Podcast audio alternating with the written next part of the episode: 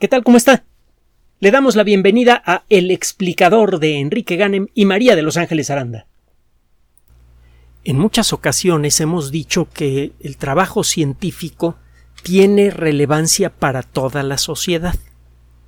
Lo hemos comentado de muchas maneras diferentes y es inevitable volver a decir esto porque es simplemente el análisis de muchos de los trabajos que son publicados en muchas revistas científicas todos los días, inevitablemente señalan la estrecha y poderosa relación que existe entre la sociedad civil y, el, eh, y la fracción de la sociedad civil que se dedica a la generación de nuevo conocimiento. Si hay que decirlo. En un, en un mundo civilizado, todo mundo es sociedad civil. Bueno, el desarrollo de la ciencia desde el principio tuvo consecuencias sociales directas, de muchas maneras diferentes. Por un lado, el desarrollo del conocimiento científico verificable estableció las bases para crear nuevas industrias. Eh, ejemplos hay muchísimos, pero uno de los primeros casos, que hubo muchos, es el de los relojes. Los relojes ya existían en la época de Galileo, desde luego, pero no eran muy exactos que digamos. En la mayoría de los casos se trataba de máquinas enormes que tenían que ser compradas eh, como consecuencia de un ahorro de muchos años de, de una ciudad completa, y estos relojes muchas veces solamente tenían aguja horaria el descubrimiento de las reglas que gobiernan el funcionamiento del péndulo le permitió a Galileo ofrecerle a la colectividad un mecanismo simple para medir el tiempo con una precisión que en aquella época era absolutamente inusitada. El tiempo que le toma un péndulo hacer tic-toc depende exclusivamente, o cuando menos es, eso es lo que ocurre en la teoría pura, de la longitud del péndulo mismo. En la práctica, bueno, hay varios factores, por ejemplo, la humedad relativa del aire, la densidad, la temperatura, las características de la maquinaria del reloj y en particular de la parte de la maquinaria en donde está el péndulo. Pero el caso es que un péndulo que eh, independientemente de que lo suelte usted eh, de manera tímida o que lo haga usted eh, trazar un arco relativamente grande, al péndulo le toma el mismo tiempo hacer TikTok, lo que importa es la longitud. Con base en esto, usted puede calibrar con bastante precisión el tiempo que le toma a un reloj hacer TikTok y puede conseguir relojes tan precisos que vale la pena ponerles la aguja del minutero. Entre los descendientes intelectuales de Galileo estaban personas como Christian Huygens, eh, eh, eh, un hombre extraordinario holandés. Hizo mucho trabajo astronómico muy valioso, también fue un excelente comerciante, la hizo algo de diplomático y además con éxito. Es un, verdadero hombre del Renacimiento. Otro día vamos a platicar de las mujeres del Renacimiento, que también las hubo y también fueron extraordinarias, aunque no siempre se habla de ellas. Pero bueno, el caso es que poco tiempo después del trabajo de Galileo, digo, relativamente poco tiempo después, aparecieron las primeras industrias que ofrecían relojes baratos exactos. Digo, de nuevo para los estándares de la época, y esto cambió en mucho la forma en la que se hacía el comercio, la forma en la que eh, se llevaba el día a día eh, para eh, tomar clases, para ir a trabajar, etcétera, etcétera. Y esto se convirtió en un factor de ordenamiento de la sociedad que ayudó a darle, a darle dirección y a darle fuerza.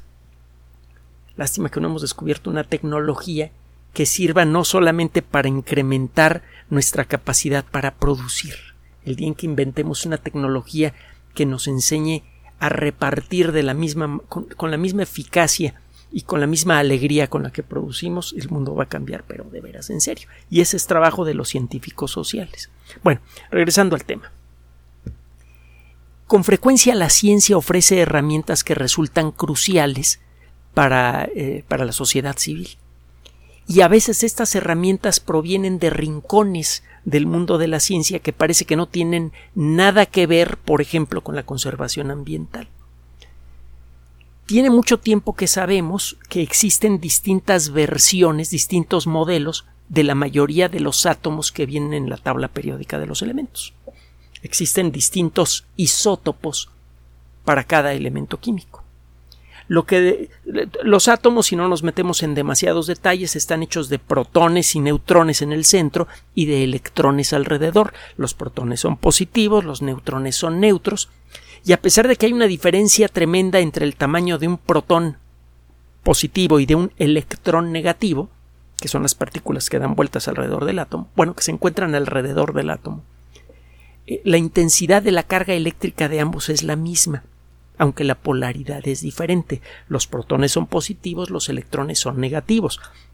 Un átomo que tenga cinco protones o seis protones u ocho protones atraerá a la misma cantidad de electrones. Y como lo que le da su naturaleza química a un átomo son las características, la cantidad y características de los electrones que tiene alrededor, cualquier cambio en el número de protones en el núcleo cambia el número de electrones alrededor del átomo y eso cambia la naturaleza química del átomo mismo. Un átomo de carbono se puede convertir en un átomo de nitrógeno, por ejemplo, como consecuencia de un solo cambio en una de las partículas que se encuentran en el núcleo. Usted puede tener entonces muchas variedades del átomo de oxígeno, por ejemplo, porque lo que determina que un átomo se llame oxígeno es la cantidad de protones positivos en el núcleo. Pero usted puede tener distintas cantidades de neutrones neutros en el núcleo, lo hemos comentado muchas veces. El oxígeno 16, que es la forma más común del oxígeno, tiene en el núcleo tiene 8 partículas positivas y 8 partículas neutras. El oxígeno 18, que es menos común, tiene 8 partículas positivas y 10 partículas neutras, y el 17, pues ya se imaginará usted. Bueno, las curiosas, poderosas y complejas reglas de la mecánica cuántica, entre otras cosas, tienen como consecuencia que en algunos casos un núcleo atómico puede volverse inestable. Por ejemplo, si usted tiene un átomo de carbono 12, con seis partículas positivas y seis neutras, pues todo va bien. El núcleo puede permanecer estable de manera indefinida. Lo mismo pasa con el carbono 13, seis partículas positivas y siete partículas neutras. En el caso del carbono 14, tiene usted seis partículas positivas y el resto de la diferencia con 14 son partículas neutras si eh, eh, explora usted un poco las reglas de la mecánica cuántica, se dará cuenta que eh, los neutrones a veces como que no se aguantan entre sí. Si tiene usted demasiados neutrones en un núcleo, uno de ellos se vuelve inestable de manera impredecible. Bueno, estadísticamente es predecible, pero de manera precisa no. No sabe usted exactamente cuándo va a ocurrir este cambio, solamente en promedio de cada mil átomos cada cuando les va, le va a pasar algo a alguno de ellos, eh, alguno de estos neutrones de pronto arroja un electrón negativo y se convierte en un protón positivo. Como el número de protones en el núcleo cambia, el átomo cambia de identidad. Y como del núcleo salió algo volando con mucha energía, que fue el electrón, usted dice que el núcleo experimentó una desintegración radioactiva, dejó de ser el que era, para convertirse en otra cosa. Y como consecuencia de eso, aventó algo que lleva mucha energía. Ese algo puede ser un electrón, un protón, un neutrón, un paquetito de dos protones y dos neutrones que se llama partícula alfa, que es común en, ciertos, en ciertos tipos de átomos. También puede salir rayos X, rayos gamma, que son forma de luz de alta energía. Todo lo que sale del núcleo de un átomo cuando cambia de identidad se llama radiactividad.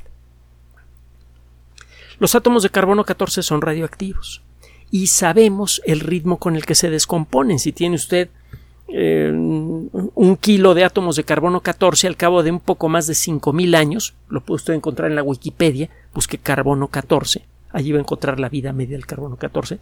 Eh, a, a los 5.000 y fracción años, la mitad de ese carbono se habrá convertido en nitrógeno. Es decir, la mitad de esos átomos de carbono habrán experimentado una desintegración. No es que se rompe el núcleo, pero sí algo se rompe dentro del núcleo, sale volando ese algo y el núcleo cambia de identidad y emite radiación como consecuencia. Por eso desintegración radioactiva. Si usted sabe cuánto carbono 14 tenía originalmente un ser vivo y cuánto tiene en, tiene en la actualidad sus restos, puede calcular la edad. Y esta técnica del carbono 14 es muy, puede ser bastante ofrecer resultados bastante aceptables hasta 50.000 años en el pasado. El eh, carbono 14, el, carbono 14 que hay en nuestros cuerpos lo estamos tomando continuamente del aire. De manera normal, la actividad solar genera carbono 14. La luz del sol incluye, entre otras cosas, una forma de luz invisible, la luz ultravioleta, que eh, es muy peligrosa, puede producir cáncer, quemaduras graves, etcétera, etcétera. La mayor parte de la luz ultravioleta del sol es detenida en la alta atmósfera por átomos, por moléculas de agua que se rompen por el impacto de, la, de, eh, eh, una partícula de luz ultravioleta. Como consecuencia del jaleo atómico que esto involucra, se acaba formando una molécula que tiene tres átomos de oxígeno, el ozono. Y bueno, es toda una historia la del ozono, porque el, ozono mismo también atrapa luz ultravioleta hay, toda una historia en relación a la luz ultravioleta y, e, e, y, la interacción con la atmósfera terrestre. Ese fue el tema que le valió el premio Nobel al doctor Mario Molina y a sus colegas en su momento. Fue un trabajo mucho, muy valioso, por cierto. Bueno, eh, regresando al tema. Continuamente se están formando átomos de carbono 14 como consecuencia de este proceso de interacción de la luz ultravioleta contra la atmósfera terrestre y puede haber otros fenómenos que generen carbono 14. Entonces, y estos fenómenos van variando con el paso de años o siglos. Entonces, en las últimas décadas, últimas eh, cinco o seis décadas, se ha ido calibrando el, eh, sistema de carbono 14 para calcular la edad de un objeto hasta eh, hacer esto con mucha precisión. Con el paso de los años, por distintos motivos, la proporción de átomos de dióxido de carbono que están hechos con carbono 14 que hay en la atmósfera va cambiando. Ese carbono 14 se lo comen las plantas que generan glucosa y otras sustancias que nos sirven de comida y ese carbono 14 pasa a nuestros cuerpos. Mientras estemos vivos estaremos comiendo y estaremos recibiendo eh, eh, carbono radioactivo de animales o vegetales según lo que comamos. Y el promedio de carbono 14 que habrá en nuestros cuerpos será X. Cuando este proceso se detiene, empieza a, descomponerse el carbono 14. Tiene que considerar eso a la hora de calcular la edad de un objeto. Eh, por ejemplo, las pruebas nucleares que fueron eh, realizadas eh, a partir de la década de los 50, entre 1945 y 1963, que fue cuando se firmó el Tratado eh, para no detonar más armas nucleares en la atmósfera terrestre, pues fueron detonadas miles de armas nucleares. Los residuos radioactivos todavía existen en la atmósfera terrestre. Esto ha tenido muchas consecuencias. Seguramente mucha gente ha muerto de cáncer por esto. Y eh, esto lo sabemos con, con seguridad.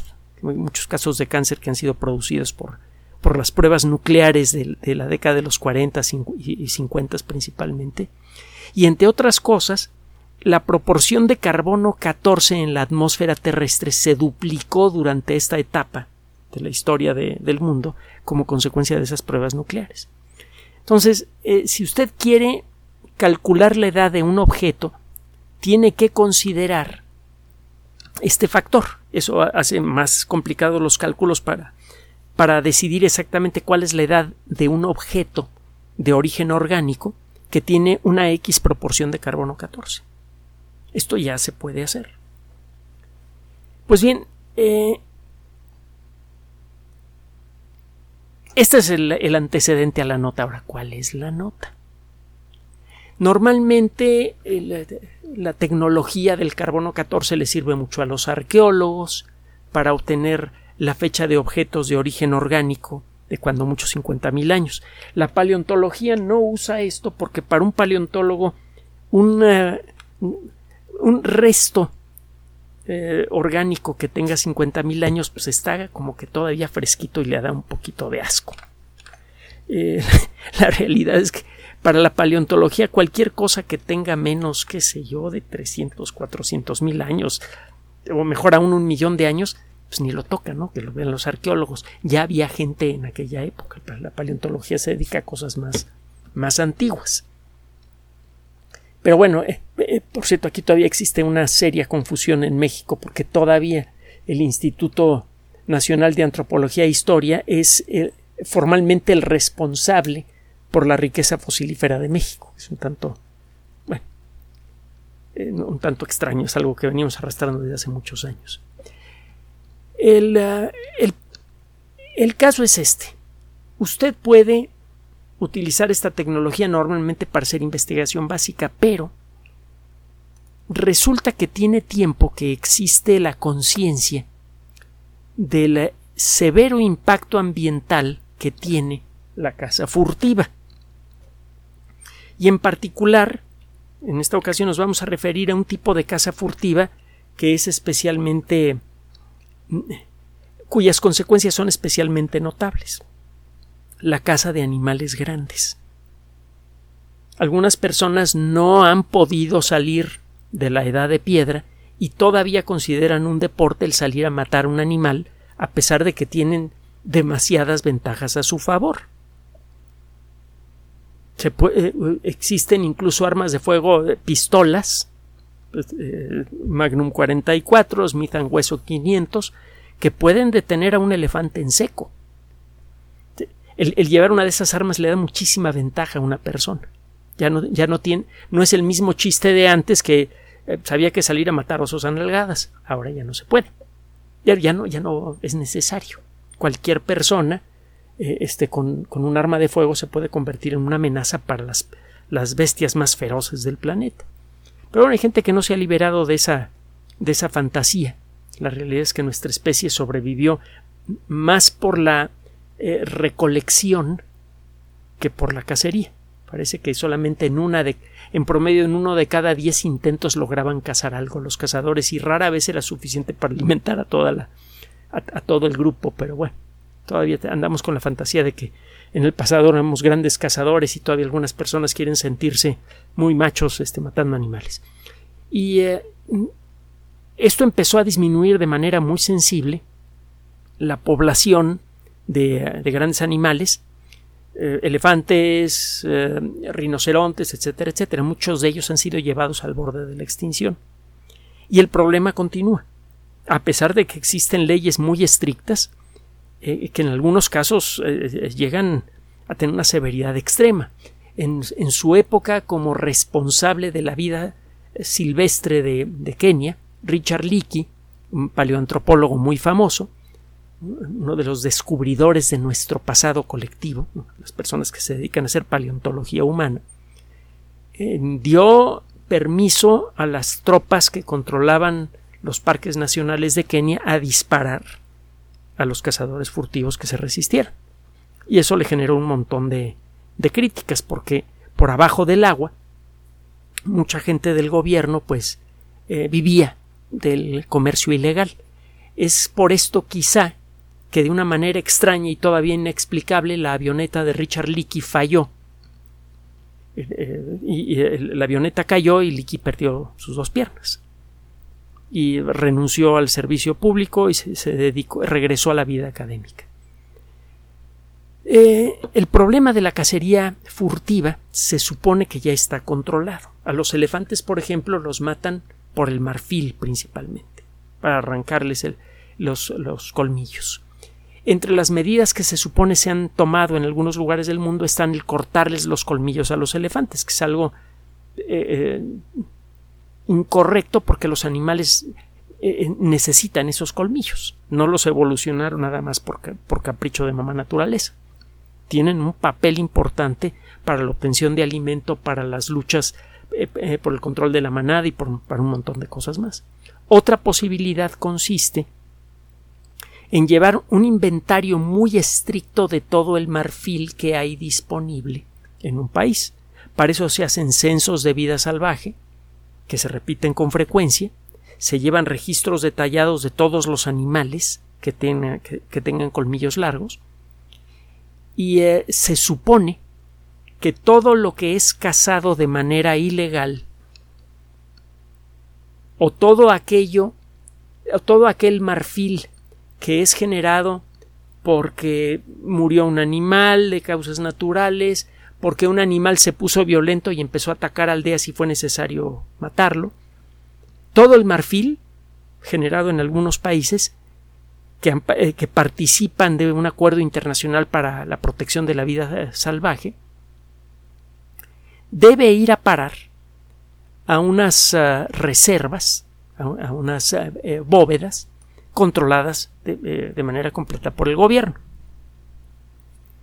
Eh, se supone que aquel marfil que es certificado por el gobierno puede ser vendido por acuerdo internacional, puede ser vendido por el gobierno, pero tiene, el origen tiene que ser certificado. Tiene que ser claro que esta pieza de marfil viene de un animal que murió eh, de causas naturales, por enfermedad, por edad, por lo que sea. Se ponen incluso algunas marcas en el diente de marfil a la hora de venderlo. Y eh, se supone que eso hace rastreable la pieza en todo momento. Cuando la pieza llega al taller de un artesano, el artesano tiene que documentar el origen de la pieza con fotografías, con documentos oficiales, etcétera, etcétera, que incluyen, entre otras cosas, los datos de la pieza para hacerla rastreable. De esta manera, el artesano puede vender legítimamente una pieza. Generalmente, quien hace la venta es el gobierno mismo. Se le encarga el trabajo a un artesano, pero quien hace la venta es el gobierno de, del país en cuestión y muchas veces se, se, usa ese dinero, o cuando menos eso se dice, para eh, financiar los esfuerzos de conservación de la vida silvestre. Que suena razonable. Si un animal se muere de viejo, o fue necesario detenerlo porque estaba eh, amenazando eh, gente, estaba atacando gente, el marfil en principio se puede utilizar, pero en todo momento es rastreable. el, el marfil que es tomado de cazadores furtivos no está sometido a este permiso. El eh, eh, marfil que es tomado de cazadores furtivos se guarda en bóvedas y no se puede vender. Se tiene que quedar en las bóvedas. Esto para propósito de llevar, por ejemplo, registros genéticos de los animales que fueron cazados eh, de manera irregular. Eh, el caso es que hay una convención que se llama, por sus siglas en inglés, CITES, CITES. Es la Convención sobre el Comercio Internacional de Especies en Peligro de Extinción de la fauna salvaje. Es The Convention on, on International Trade in Endangered Species of Wild Fauna and Flora así se llama el convenio, es un convenio grandotote, con un nombre grandotote. Eh, existe entonces todo un control sobre el marfil. El marfil de origen ilegal se, se, enjaula y se queda enjaulado. El marfil de origen legal, y solamente puede ser de origen legal por los motivos que le mencioné, se hace rastreable colocándole unas marcas y se lleva registro de lo que le va pasando a esa pieza según va cambiando de manos. Pues resulta que en el año 2019, eh, en Uganda, se capturó un cargamento importante, bastante importante de marfil. Y algunas de las marcas que había en, en, algunas de las piezas de marfil se parecen a las marcas utilizadas con el formato que establece el CITES, esta Convención Internacional para el Manejo de, Especies eh, en, peligro de extinción. El caso es que estas marcas correspondían a marfil que no podía ser vendido, a marfil que le había sido quitado a cazadores furtivos. Ese marfil debería estar guardado en una bóveda, en Burundi. Pero pronto apareció en Uganda. Eh, existía la posibilidad de que las marcas fueran falsificadas, pues son a final de cuentas unas marcas físicas, unos arañazos cuidadosamente realizados en la superficie de, de la pieza. Se podía argumentar que a lo mejor los cazadores furtivos acababan de tomar esas piezas y les acababan de poner esas marcas. Entonces se utilizó la técnica del carbono 14 para ver si esas piezas eran supuestamente antiguas. Porque eh, si las piezas son antiguas, entonces sí podrían haber tenido su origen en una bóveda en Burundi, porque esas bóvedas fueron han sido revisadas con alguna regularidad por miembros de comisiones internacionales, nada más para ver que el marfil que se supone debe estar allí sigue allí, para ver que Burundi efectivamente está cumpliendo con los acuerdos de CITES, que involucran, entre otras cosas, no sacar de las bóvedas el marfil que ha sido tomado a cazadores furtivos. Eh, resulta que en el 2019 eh, no solamente se encontró eh, marfil ilegal en Uganda, también se encontró en Angola, en Singapur y en Hong Kong. Se hicieron varios estudios genéticos de todas las muestras que fueron eh, eh, de, todas las piezas que fueron capturadas en estos cuatro lugares, para asegurarse que no había pedacitos del mismo individuo en los cuatro lugares. Lo que encontraron es que eh, había piezas que claramente venían de la casa furtiva reciente. Había piezas que habían sido tomadas tres años antes, es decir, que el animal eh, eh, que, la pieza de marfil tenía cuando mucho tres años de haber sido arrancada del animal. No se encontró una sola pieza de marfil que tuviera más de diez años. Entonces todo indica que se trata de cazadores furtivos eh, clásicos, digamos. Pero lo que se encontró en Uganda gracias a esta tecnología, al aplicar la tecnología refinada del carbono 14, ahorita le digo por qué refinada, cuenta una historia muy diferente. Nueve de los once colmillos que fueron capturados en Uganda, un colmillo puede tener más de dos metros de largo, un colmillo saca usted un montón de marfil y es carísimo el marfil, son once colmillos, está usted hablando de una cantidad de dinero tremenda, sobre todo en el mercado negro. Bueno, Nueve de esos once colmillos tenían más de 30 años de haber sido arrancados del animal. Fue, algunos de ellos fueron obtenidos en el año 1985, otros en los años siguientes hasta 1988. Entre 1985 y 1988, nueve de los once colmillos fueron tomados de un animal. Al revisar con detalle el hacer el rastreo numérico, aquí entra la biocomputación, por cierto, de, de estos colmillos, se estableció que esas piezas obligadamente tendrían que estar guardadas en la bóveda de Burundi. Hay una bóveda eh, que se documentó con gran detalle y se selló en 1989 y se supone que una vez sellada nada sale de esa bóveda. Pero quedó demostrado gracias en buena medida a las pruebas de carbono 14 y luego al biorrastreo, que incluye tomar muestras genéticas, que nueve de esos once colmillos salieron de una bóveda del gobierno de Burundi. Entonces aquí ya, ya, ya existe un caso todavía más grave. No se trata de un cazador furtivo que impulsado por el hambre o la ambición o lo que sea, de, de motu propio fue, mató un elefante y le arrancó los colmillos. Sino que se trata de una red criminal con nexos con el gobierno que sacó de allí los colmillos, a escondidas y, sin hacer ruido y trató de comercializarlos por fuera. frecuentemente, bueno, déjame decirle nada más algo sobre la técnica del carbono 14. La técnica del carbono 14 antes tenía un rango de error muy grande.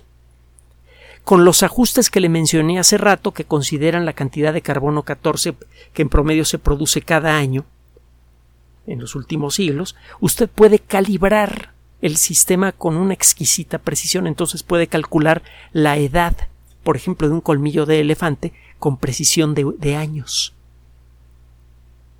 Entonces puede saber si un colmillo tiene 30 años de haber sido arrancado de, del animal o tres años nada más. Bueno, ahora sí regresando al tema. Muchos de los grandes problemas que existen con la conservación del ambiente y con otros problemas eh, relacionados, por ejemplo, con el tráfico de drogas, el tráfico de, de, eh, de, animales, incluso el tráfico de personas, involucra frecuentemente la imposibilidad de establecer, más allá de toda duda razonable, el camino que siguió algún elemento que está siendo estudiado por las autoridades. Y como consecuencia de eso, muchos casos se quedan sin cerrar al no poderse demostrar el origen de alguna pieza. En el caso, eh, por ejemplo, de, ah, de drogas, normalmente no hay forma de saber si una parcela de marihuana o de cualquier otra de estas cosas viene de tal o cual país o de tal o cual estado. Al aplicar la, el concepto de los isótopos, esto cambia de manera radical. Si usted hace crecer una persona o una planta o un animal en un estado de, por ejemplo, en el estado de Oaxaca, aquí en México, va a encontrar que en, algunas zonas del estado de Oaxaca la proporción de los distintos isótopos de calcio, de potasio y de magnesio es muy peculiar. Si usted toma muestras de tierra de otros lugares de la República Mexicana va a encontrar valores diferentes para, para estos casos. Si usted encuentra, le traen un trozo de tierra que tiene un X porcentaje de distintos isótopos de calcio, un X porcentaje de magnesio, un X porcentaje de sodio, por inventarme algo, eh, usted va, eh, al, acudir a una base de datos con la ayuda de una computadora, usted podrá decir, mira, el único lugar del mundo conocido en donde la, eh, una muestra de tierra tiene esta proporción de estos tres eh, eh, juegos de isótopos es aquí. Hay otros lugares en donde tengo la misma proporción de isótopos de calcio, pero la proporción, pero no tengo un solo lugar del mundo en donde la proporción de, de isótopos de calcio, de magnesio y de sodio tengan estos tres valores, más que aquí. Con eso usted puede empezar a rastrear el origen de productos orgánicos. Entonces eso le puede usted señalar en dónde se está produciendo alguna cosa ilegal. ¿De dónde viene un animal, un vegetal o una persona? Usted puede saber con eso, por ejemplo, cuánto tiempo tiene una persona comiendo productos de una cierta zona. Claro está, si, si, se trata de alguien que vive en una ciudad que, en donde se comen cosas que vienen de otros países, esta situación cambia, se vuelve más complicada, pero generalmente la gente que vive en una ciudad es más rastreable. La gente que vive en el campo no. Pero puede usted encontrar la huella isotópica en su sangre, en sus huesos, en su cuerpo. Puede establecer el origen de alguien. Puede usted también, por lo mismo, darse una idea de si algún país, por ejemplo, está incumpliendo eh, ciertas reglas comerciales. En la Unión Europea, por ejemplo, se establecieron acuerdos para que cada país no produjera más de, cierta cantidad de ciertas cosas, como el caso del aceite de olivo en Italia y en, España. Cuando entraron a la Unión Europea tuvieron que reducir sustancialmente sus eh, cultivos de estos productos para ajustarse precisamente a esos acuerdos. Usted podría determinar el origen de muchos productos de origen animal y vegetal simplemente haciendo análisis isotópicos. Y como consecuencia de esto, entonces, una técnica que dependen de la física y la química y que por mucho tiempo fue utilizada únicamente para realizar investigaciones teóricas de alto nivel, se convierte en una herramienta fundamental para darle solidez, para poder certificar el funcionamiento de muchos aspectos de la maquinaria comercial de la sociedad humana. De pronto una técnica que nada más le servía a un paleontólogo para calcular la edad de un objeto muy antiguo, por ejemplo, se convierte en un elemento fundamental para poder rastrear el origen de una muestra de, de, marfil que probablemente fue extraída de manera ilegal y como consecuencia de la existencia de una red profunda de corrupción que existen en todos los países, hay que decirlo. vaya, vaya si lo sabremos nosotros. El caso es que poco a poco la ciencia, de una manera o de otra, le va entregando a la sociedad las herramientas que necesita para poder para poderse dar certidumbre y claridad. Muchos de los problemas sociales que tenemos en la actualidad, por ejemplo, los sistemas electorales mañosos, por ejemplo, los problemas de corrupción, eh, eh, crimen organizado, etcétera, etcétera, dependen de la confusión y de la inseguridad, de la falta de claridad para mantenerse. Muchos de esos problemas desaparecen cuando es posible tener claridad. ¿Quiénes son las personas que participan en una cierta red de tráfico de marfil? Eh, ¿De dónde viene el marfil? El momento en que empezamos a ver los detalles, en ese momento el problema se vuelve controlable. La ciencia no solamente sirve para crear nuevo conocimiento científico maravilloso que nos revela lo bonito que es el universo, no solamente sirve para crear eh, información básica que sirve para que otros hagan, hagan tecnología. La ciencia también nos otorga elementos para poder construir sociedades más claras, más transparentes, más progresistas. Gracias por su atención. Además de nuestro sitio electrónico www.alexplicador.net, por sugerencia suya tenemos abierto un espacio en Patreon, el explicador Enrique Ganem, y en PayPal, el explicador patrocinio por los que gracias a su apoyo sostenemos este espacio. Puede usted descargar gratuitamente estos audios en formato MP3 en Spotify y en iTunes como El Explicador sitio oficial y en SoundCloud como El Explicador y con formato de video en YouTube en El Explicador sitio oficial. Recuerde nuestras redes sociales de siempre, Twitter Enrique-Ganem y en Facebook Enrique Ganem sitio oficial, El Explicador y los grupos que usted ya conoce. Finalmente, el explicador siempre somos María de Los Ángeles Aranda y Enrique Ganem. Gracias.